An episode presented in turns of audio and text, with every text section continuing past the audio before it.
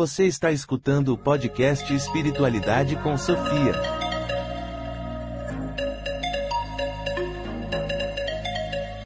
Olá, amigos, tudo bem com vocês? Aqui é Alexei Bueno novamente.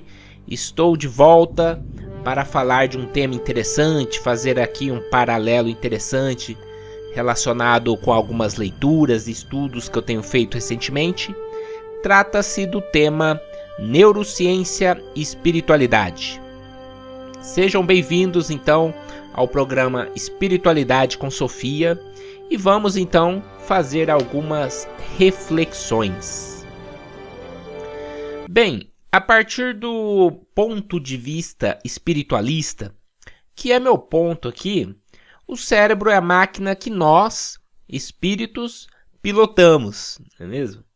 Podemos ver é, desse, deste ponto de vista, desta metáfora.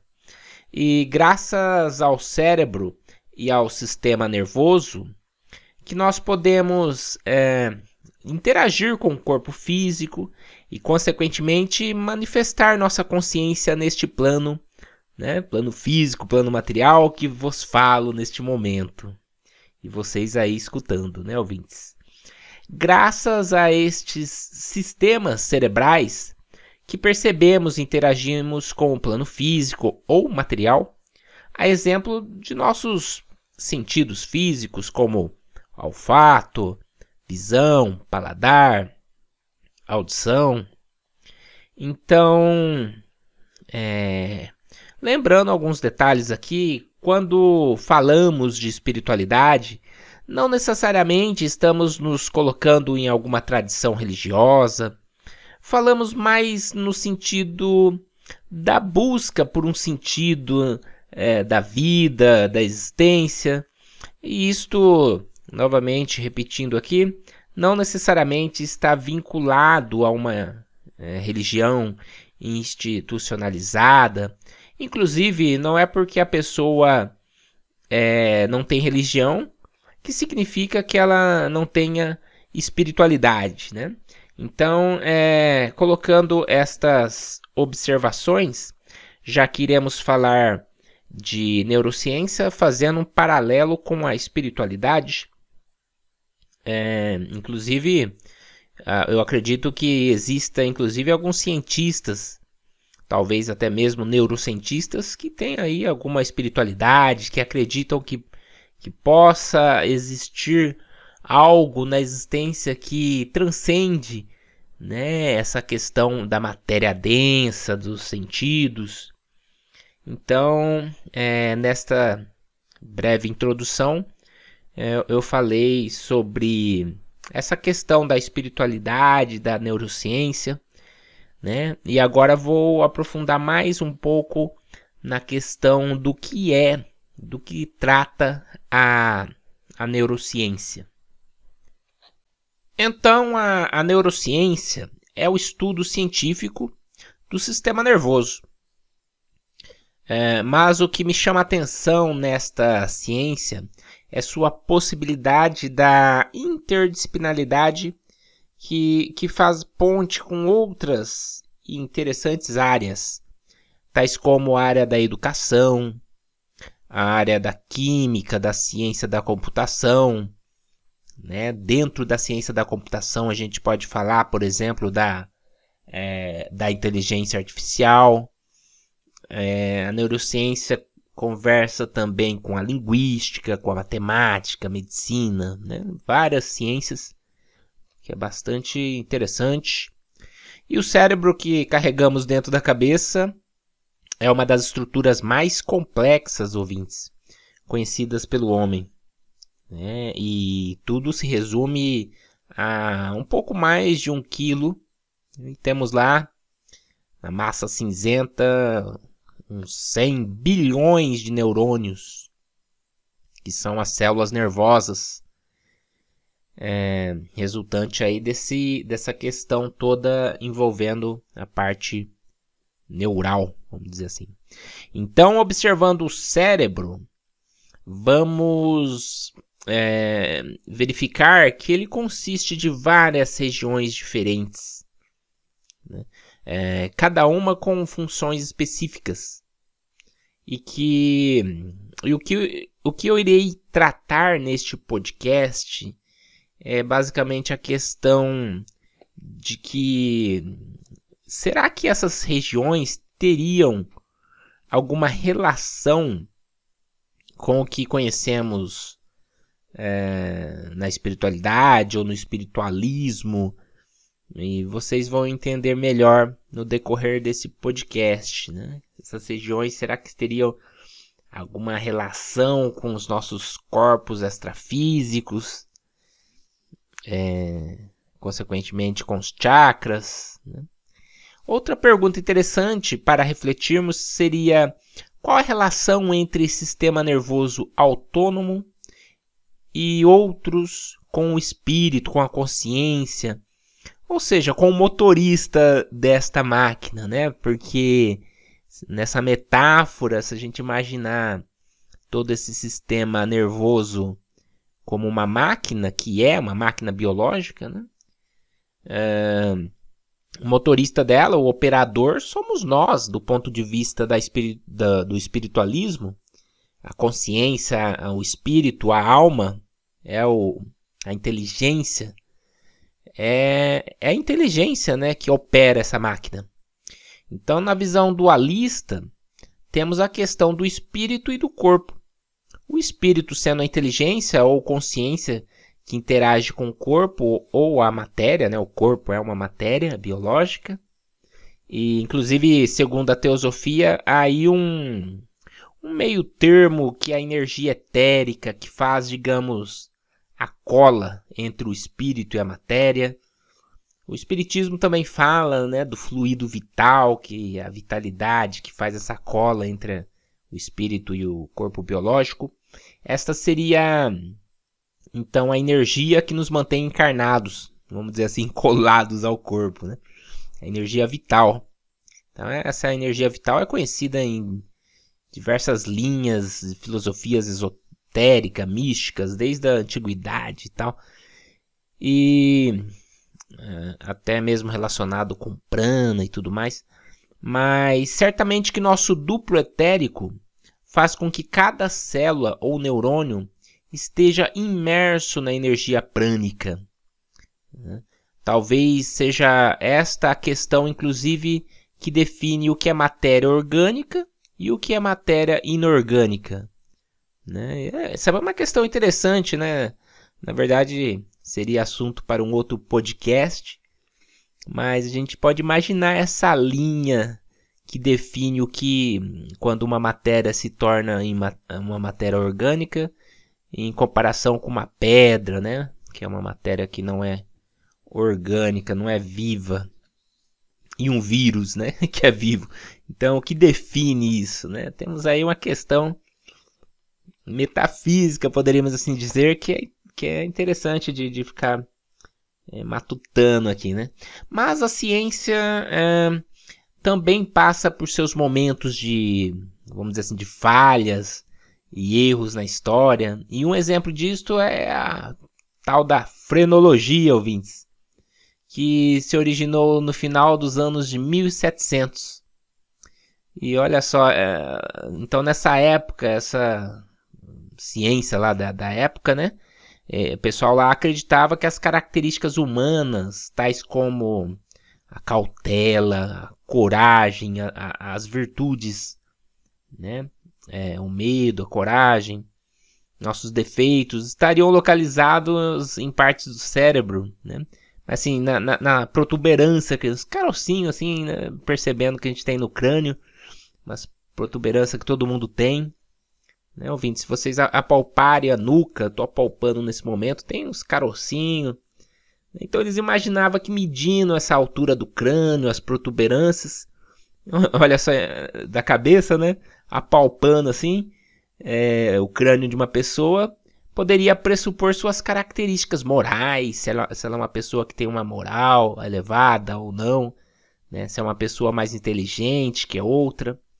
É, se ela teria características para ser uma pessoa má, violenta, né? Às vezes falava, ah, essa pessoa tem característica de ser um assassino, só palpando a cabeça, né? Vai vendo as ideias. Isso era ciência na época, né? Claro que lá em 1700. É... Claro que isso caiu por terra, né? Hoje falam pseudociência, né? Mas atualmente a frenologia é totalmente desacreditada né? já que descobrimos que certas áreas do cérebro não mapeiam especificamente ou unicamente certos tipos de inteligência. E uma questão interessante, ouvintes, inclusive, se vocês pesquisarem, vocês vão verificar isso também, que até mesmo Allan Kardec cometeu este erro. Né? Na sua época não era um erro, é claro, era ciência, ele era muito ligado à parte científica da época né? Mas ele fez lá, tem registrado isso lá nas obras básicas, alguns comentários extremamente racistas, né? nas obras básicas lá do Espiritismo, com relação aos povos que não eram europeus, né? que segundo a frenologia, os europeus, é óbvio, né? seria um modelo de homens evoluídos. Né? Então temos aí já preconceitos com relação ao negro, ao povo latino e assim por diante.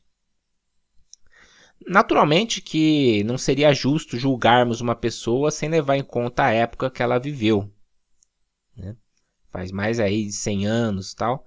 Tínhamos outra ciência, outras ideologias e, consequentemente, consequentemente outros modos de pensar né? Encontramos, por exemplo, escritos de filósofos importantes na história que são muito admirados, mas que eram a favor da escravidão, já que naquela época ter um escravo era algo comum e aceito pela sociedade.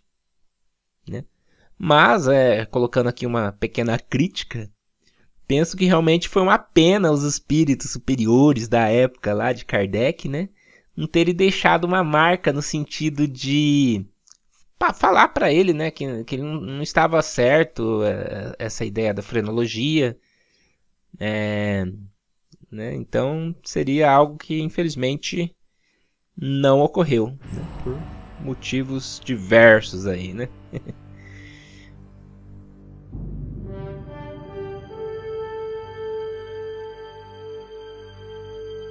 feito essas considerações, gostaria agora de falar sobre a teoria do cérebro trino. Né? Então, começando aqui na parte mais científica da coisa.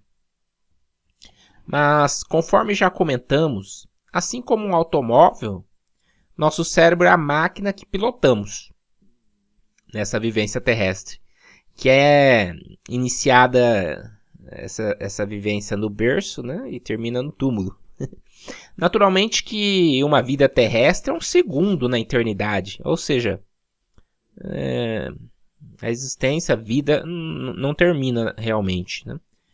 É, mas, retornando ao tema do podcast, há uma teoria chamada de cérebro trino. Né? Trino vem de três. Essa teoria foi deixada de lado mais modernamente. Né?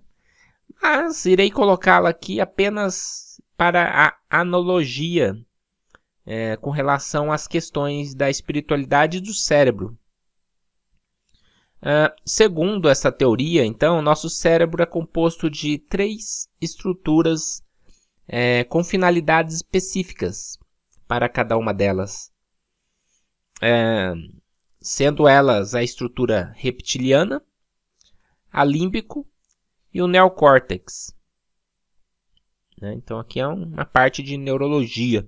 O cérebro reptiliano é considerado a região mais primitiva, ouvintes, do nosso cérebro. Então ela é responsável por regular as ações instintiva, instintivas, sendo elas associadas à sobrevivência, né? para manter a parte biológica, manter o corpo vivo a qualquer custo. Né? Então, é, está relacionado basicamente ao instinto. Né? Do ponto de vista espiritualista, poderíamos dizer, portanto, que esta porção cerebral está relacionada à esfera física de nossa existência. É, é, então, é, o corpo físico ele é conhecido do grego como soma. É, talvez seja lógico supor que ao nascer no processo de reencarne, é, é, nós, espíritos imortais que somos, nos ligamos energeticamente falando, primeiramente no cérebro reptiliano, nessa área do cérebro, né, lá no feto, recém-formado, já que esta parte do cérebro tem por função, vamos dizer assim, consolidar a reencarnação. É, de maneira que teríamos aí um, um relacionamento é, de uma parte básica de nossa consciência. É, o questionamento que a neurociência traz a esta denominação de cérebro reptiliano é que nós, sendo mamíferos, não evoluímos a partir dos répteis. Né? De modo que esta denominação soa um pouco estranha atualmente. É, inclusive, esta é uma parte do cérebro que é mais parecido com o que os répteis têm. Né? É, então, Outra estrutura é o cérebro límbico, sendo responsável por controlar nosso comportamento emocional, inclu é, sendo inclusive conhecido também como cérebro emocional. Trata-se de uma estrutura externa anterior, né? então aqui a gente vai dividindo de, por camadas, e graças a, a esse cérebro límbico, nossas emoções, nossos sentimentos são, são manifestados. Né? É, Tratando-se é, dessa questão das emoções, não há como fazer aqui, ouvintes, uma relação ao corpo astral, não é mesmo? Que é o corpo emocional, é o corpo cuja é, função espiritual, vamos colocar dessa maneira, é a expressar a emoção. Então a emoção seria a vibração desse corpo astral, né? Segundo o ocultismo e todo esse maioria aí das filosofias é, espiritualistas iniciáticas, ou vamos colocar dessa maneira. Então, a partir dessa maneira, né, é, em nossa constituição é, espiritual, seria a, série, a sede original e inicial de nossas emoções antes antes de atuarmos nesta porção cerebral, é, então a gente atua no sistema do corpo astral, que é o corpo responsável pelas emoções, e essas emoções são transferidas para outros é, intermediários, terminando então no cérebro, justamente nessa porção denominada cérebro límbico. Segundo essa teoria que eu estou colocando aqui, fazendo aí uma interdisciplinaridade com a espiritualidade. Os gregos antigos, ouvintes, chamaria de psique essa região, a partir da, uh, da qual promove, né, conforme eu disse, as nossas sensações, paixões, sentimentos. Né? Novamente, assim como o corpo astral dos ocultistas, ou como ficou, chama é, ficou conhecido na projeciologia por psicossoma. Né? Inclusive a palavra psicossoma, eles pegaram bastante palavras gregas né, para criar os neologismos lá da projeciologia.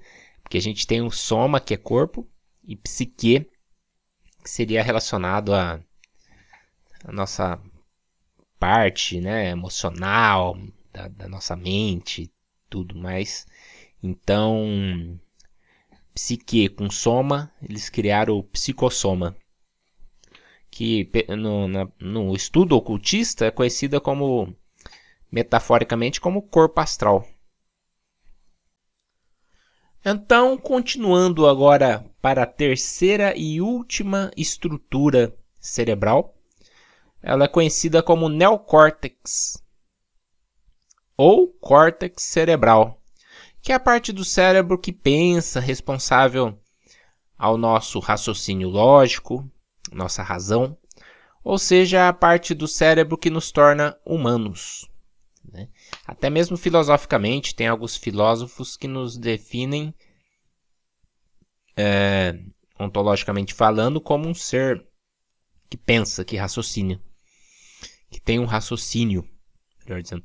É, então, espiritualmente falando, não há como não associar essa, essa parte do, do cérebro ao corpo mental dos ocultistas. Né? Então, no Espiritismo seria ao espírito propriamente dito, que seria por sua vez a sede de nossos pensamentos, de nosso raciocínio, né, da, consequentemente é, claro que sabemos que o pensamento é uma vibração de nosso corpo mental, né? mas os influxos energéticos dessa vibração, colocando aqui nessa analogia, influenciaria o nosso neocórtex cerebral. Em termos filosóficos e gregos, teríamos nessa, nessa porção cerebral uma, manifesta uma manifestação de nous, que é uma expressão que representa a atividade do intelecto ou da razão, podendo ser traduzido também como sinônimo de inteligência, ouvintes, ou mesmo pensamento. finalizando esta analogia, certamente que nós, como pilotos desta complexa máquina cerebral, certamente que atuamos energética e vibratoriamente em grande parte influenciando, portanto, o nosso neocórtex cerebral, né? com base nesse, neste paralelo.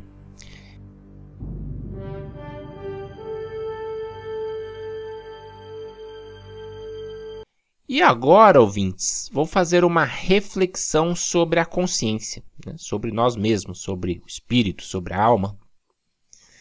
É, já pensaram, ouvintes, de onde vem o comando para ativar a corrente elétrica do neurônio para produzir um pensamento? Essa é uma, uma questão profundamente espiritualista. Né? Onde está o operador? Sozinho que o, o cérebro não vai funcionar. Né? Pega, pega, o cérebro de uma pessoa desencarnada, coloca numa mesa, nunca que né? É, vai funcionar ali. Na perspectiva espiritualista, é o espírito, ou a consciência, ou alma, ou não importa o nome. Né? É, é, é essa questão da, da inteligência imaterial que somos, desse princípio, dessa fagulha divina que opera o cérebro, ativando os neurônios. Mas nenhum neurocientista consegue definir em sua completude o que é a consciência. Não existe uma área do cérebro ou neurônio capaz de afirmarmos que lá mora a consciência. Dessa maneira, não conseguimos também, pela neurociência, provar que um cachorro não tem consciência. É, são questões aí profundamente filosóficas. Temos hoje avançadas aparelhagens de imagens que mostram a atividade em diversos locais no cérebro né, que denota aí né, empiricamente os padrões de consciência. Importante notar que o conceito de consciência tido pelos neurocientistas não é o mesmo que nós espiritualistas temos. Isso é evidente. Para o, neurocientista e a medicina em geral, Estar consciente é estar consciente de que você está consciente. né? é, porém, para o campo da espiritualidade, a consciência é um termo mais, mais moderno, assim, para representar o espírito humano, a alma ou qualquer outro termo que você considere significar nossa essência espiritual, nosso eu. Né? É, ou seja, aquela voz, aquela vozinha que fica falando dentro da sua cabeça. É, que, e, e isso, essa questão também que nos dá essa sensação de existência, de autoconsciência, ou seja, é, sabemos que existimos, pensamos, ou como diria o grande filósofo Descartes, penso, logo existo. Isso traduz é, na perfeição explícita é, de nossos próprios pensamentos e, e experiências. Agora, ouvintes, vou para a minha conclusão. Mesmo o cérebro sendo algo considerado extremamente complexo e avançado por nós, ele não é perfeito. A exemplo dos esquecimentos, né, que vez por outra todo mundo tem, né? O que demonstra que ele não é um banco de dados, não é literalmente ali como um computador. Às vezes a gente compara metaforicamente como computador, mas é, não é dessa maneira, que, porque a gente não, não tem um acesso confiável a uma memória específica. É, e isso nos caracteriza como seres biológicos e não artificiais. Né?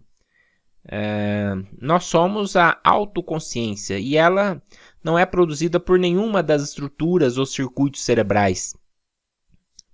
Pelo menos na visão espiritualista, que é a minha visão. Né? Essa autoconsciência, ela é, é, é, Por exemplo, vou colocar aqui. Não tem como uma didática melhor do que essas comparações. Às vezes umas comparações meio malucas, mas tá valendo. Vamos supor, por exemplo, um rádio. O rádio não tem dentro de si, em seus circuitos, uma pessoa lá dentro falando, um locutor dentro ali da, do plástico do rádio. Né? Mas sim a, a, a, sintonia ali que ele faz das ondas que é transmitido através de um estúdio lá longe na cidade, que lá sim tem uma pessoa falando no microfone. Aquela voz que é transmitida, é, ela é, vamos dizer assim, manifestada no rádio. A, a inteligência não está no, no circuito do rádio, mas está na pessoa falando, obviamente. Então, não está ali no maquinário do rádio e comparando o rádio ao cérebro, mas sim na pessoa lá no estúdio, comparando essa pessoa a nós, o espírito, consciência. Essa é a visão da espiritualidade. É, é uma visão espiritualista. Nenhuma inteligência artificial, ouvintes, por mais avançada que seja, criará autoconsciência. Pelo menos em minha opinião. É, pois apenas um criador estaria relacionado é, a isso, essa questão, né? penso eu. Nenhuma inteligência artificial produzirá um indivíduo pensante com suas emoções, subjetividade. É o que dizer, por exemplo, do conceito da intuição, de altruísmo, de sacrifício. Né? E, e, e essas são questões que nos tornam seres humanos, espíritos, consciências. Apenas a criatura humana é responsável por isso, apenas o espírito. Dessa maneira, é, o espírito manifesta o amor, as inspirações né, que, que encontramos, por exemplo, nas, nas manifestações artísticas do ser humano. É, o que dizer então dos fenômenos parapsicológicos que vivenciamos, seja no sonho, nas experiências fora do corpo e tantas outras cuja origem está justamente na nossa consciência, na nossa essência, no nosso espírito. Então a, a realidade, porém, é que não sabemos, é, na verdade, o que é a consciência. Né? Mas pelo menos temos uma proposta de uma busca, uma busca que está permeada aí, né, por um conhecimento científico, filosófico, metafísico. Temos nossa, nossas experiências pessoais e o mais importante é não estarmos condicionados em uma visão dogmática, né? já que o dogma não nos permite progredir. Isso é importante de ser dito. Né?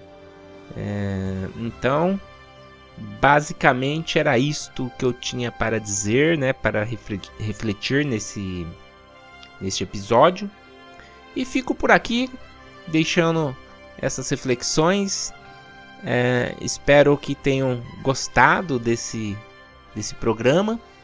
E se você gostou, se você vê valor né, nessa, nesses episódios, peço que compartilhe, que passe é, para frente, passe para os amigos. Temos o nosso grupo no, no Telegram, é, no Facebook. Todos os endereços estão na descrição deste episódio no, e dos anteriores também. Estou muito contente, ouvintes, tenho acompanhado é, no sistema e verificado que tem sido tem aumentado a quantidade de, de pessoas inscritas no Spotify, no meu programa. O pessoal está escutando. Isso me incentiva a fazer mais e mais programas. É, e fico muito grato por isso. E como diria os Rosa Cruzes, paz profunda e tudo de bom a vocês.